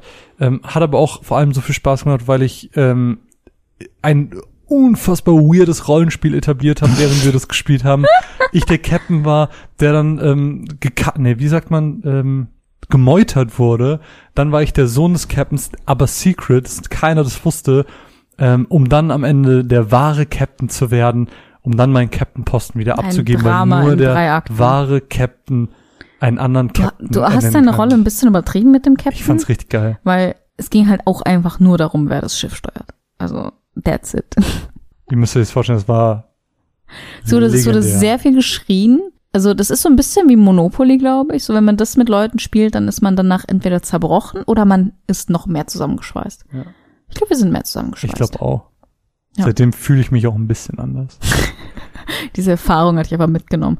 Ähm, einfach super witziges Spiel. Ich habe es auch am Anfang der Matz gesagt, so wie kann dieses Spiel schon so lange existieren und einfach wahrscheinlich habe ich es schon tausendmal irgendwo gesehen und habe es einfach nicht wahrgenommen. Ich, finde kann's so auch nur so vom Hören. ich finde so selektive Wahrnehmung ist so weird, ne? wenn Ja. du einfach etwas kennenlernst und es dann überall auftaucht und Mhm. denkst du dir nur so, warum habe ich das noch nie gesehen? Und ähm, das finde ich richtig verrückt. Aber bin, bin froh, dass wir das gespielt haben. Ich hätte es wahrscheinlich von mir aus nie gespielt. Nee, ich auch nicht. Es wäre so ein Titel gewesen, wo ich auf jeden Fall drüber geskippt wäre. Ja. Allein wegen dem Look. Ich fand den Look überhaupt nicht Oh, ansprechend. ich finde den Look so knuffig. Ich wäre davon, ähm, ich, ich hätte das geskippt, weil es einfach ein Space Shooter ist. Und ich mag einfach keine Mhm. Space Shooter. Versteh ich. Eigentlich. Aber das war halt super witzig. Also trommelt eure in, im, Achso, ich sollte Was? gar nicht trommeln. trommelt die in eurem Haushalt vorhandenen, Achso, Person- Okay. weißt du was, ich sag den Satz jetzt einfach nicht. Ist egal. Komm, Ben, Benny, Nee. komm. Ich, Spiel ich das Spiel. Kein Trommeln mehr. Kein Spielt das Spiel. Ich habe Trommelverbot. Trommelverbot. Wir haben noch eine Frage zum Abschluss und zwar von Hm. guten Lenny, der Monkey Header. Und er fragt, welches Spiel ist uns egal, was 2020 erscheint? Also inhaltlich, das ist nicht die, der genau, das genaue Zitat, ich wollte es nicht genau abschreiben. Ähm, ja, äh, das, das sind wir wieder beim Anfang des Podcasts, wo ich basically gesagt habe, ich lasse mich aktuell ähm, überhaupt nicht hypen von irgendwelchen Spielen, ähm, was so weit geht, dass ich, obwohl in zwei Wochen Final Fantasy Remake erscheint, ich da auch jetzt gar nicht so die krasse Vorfreude empfinde. Ähm, selbiges gilt für Last of Us 2, was ich ja eigentlich, wo ich extrem voller Vorfreude sein müsste, aber überhaupt nicht bin. Und ich glaube, das krasseste Beispiel, ähm, wo alle, ich weiß nicht, ihr ihr, ihr Messe-Goodie erschrocken auf dem Boden fallen lassen, ähm, ist, wenn ich sage, ich habe gar keine Vorfreude auf Cyberpunk. Also das ist so das Spiel, wo alle am krassesten drauf sind und ich aber am wenigsten. Ich muss mich tatsächlich anschließen. Ich habe erstmal nachgucken müssen, was überhaupt dieses Jahr noch erscheint, weil das Einzige, worauf ich mich noch freue, ist Final Fantasy 7 und danach war's das so. Weil gefühlt alles ist jetzt irgendwie in den ersten drei Monaten erschienen. Animal Crossing hatte ich Bock drauf. Ich hatte jetzt mega Bock auf Ori, natürlich jetzt Final Fantasy. Und das war's so. Das Jahr über wird nicht mehr so viel kommen, worauf ich mega Bock habe. Vielleicht noch Last of Us.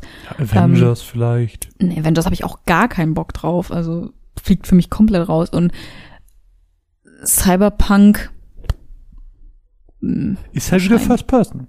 Ja, bin ich auch, glaube ich, raus. Aber ich muss, ich muss tatsächlich sagen, um auf die Frage zurückzukommen, eigentlich fast alle Spiele, die noch kommen, außer Final Fantasy. Die Runaways hassen Videospiele. Nee, also es kommen einfach dieses Jahr nicht mehr so die Klopper, die mich so mega interessieren. Vielleicht ist noch irgendwo was dabei. Natürlich Silk Song wäre mega. Oh, jo. Da hätte ich einen mega Bock drauf und ich freue mich immer über Neuankündigungen. Also so Geschichten wie ähm, ja gut, Bravely Default 2 sah jetzt auch nicht so mega aus in der Demo. Weiß ich ja, auch nicht. Ähm, vielleicht kommt ja noch mal ein Bravely Default Remaster oder sowas. Über sowas würde ich mich halt freuen. Mm. Aber alles andere, was jetzt aktuell schon angekündigt ist, ist für mich irgendwie so. Nee. Warum glaubst du, hasse ich Videospiele? also warum, warum glaubst du, habe ich diese Vorfreude nicht mehr? Weiß ich nicht. Vielleicht spielst du zu viel. Meinst du, ich habe einen Überkonsum? Ja, vielleicht siehst du die Spiele nicht mehr so besonders, weil du von einem Spiel zum anderen hüpfst. Wie eine dreckige. Nein. That's deep. Ich, ja, nee, ich meine, das kann doch sein. Ja, klar. Ich meine, vergleich das mal, wenn man als Kind an Weihnachten ein Videospiel zu geschenkt bekommen hat und du hast dir den Ast abgefreut hm. und hast wahrscheinlich Monate da reingesteckt und jetzt ist es halt so, spielst zwei Wochen höchstens ein Spiel und dann ist es halt auch wieder rum. Und dann steht's okay. halt irgendwie entweder äh, in deinem, in deinem E-Shop rum oder in deinem Regal. Warum bin ich so ein emotionaler Klotz geworden? Plus, und das muss ich dir jetzt einfach sagen, man wird halt auch älter und hat vielleicht auch ganz viele andere Sachen im Kopf und kann sich vielleicht auch nicht mehr so doll entspannen. Boah, ich hasse alt werden. Richtiger Rotz. Ich weiß auch nicht, aber das ist tatsächlich was, das habe ich in letzter Zeit öfter gelesen. Was dass denn? Leute sich nicht mehr so doll auf Videospiele freuen können. Ich wusste, alt werden hat irgendeinen Haken. Man wird nicht nur schöner und hat mehr Geld. Ich kenne kenn so viele Leute, die deutlich älter sind als du, die immer noch Videospiele mögen. Keine Sorge. Meinst du, ich kann auch noch mit 40? Ja, du kannst auch noch mit 40. Ich hoffe. ja. Nee, das soll's dann aber auch gewesen sein. Ähm, viele Themen, viele Spiele. Ähm, wir hoffen, ihr hattet Spaß. Ich hatte es auf jeden Fall. Ähm, jo, mein, ich auch. Mein, äh, ja, Podcast-Durst ist noch nicht gestillt. Wir werden dann weitermachen, wie besprochen. Mhm. Mein Name ist Marvin, an meine Seite high pfeife ich die zauberhafte Co-Moderatorin namens Mine. Yay. Wir verabschieden uns in die Nacht, wünschen euch, ich, ich sag heute mal Gesundheit. Wirklich, passt ja, auf euch auf. Bleibt gesund. Bleibt gesund. Bleibt ähm, zu Hause, wenn ja, ihr könnt. Bitte. Bleibt einfach zu Hause. Es gibt so viele Videospiele, es gibt so viele Filme, es gibt so viele Serien. Macht ein Google Hangout mit euren Freunden. Freunde, welche Freunde? Ich habe keine Freunde. Ach so, die anderen. Äh, oder, oder, keine Ahnung, spielt ein paar Online-Spiele. Spielt mal wieder World of Warcraft mit euren Kumpels, mit eurer Gilde. Oder? Erstmal Raid machen. Es gibt so viele Sachen, die man machen kann zu Hause und passt auf euch auf, bleibt gesund. Yes. Yes, yes, yes. Und wir hören uns dann in zwei, zwei Wochen. oh Gott, was cringe. Ich fand's geil. Tschüss. Tschüss. Música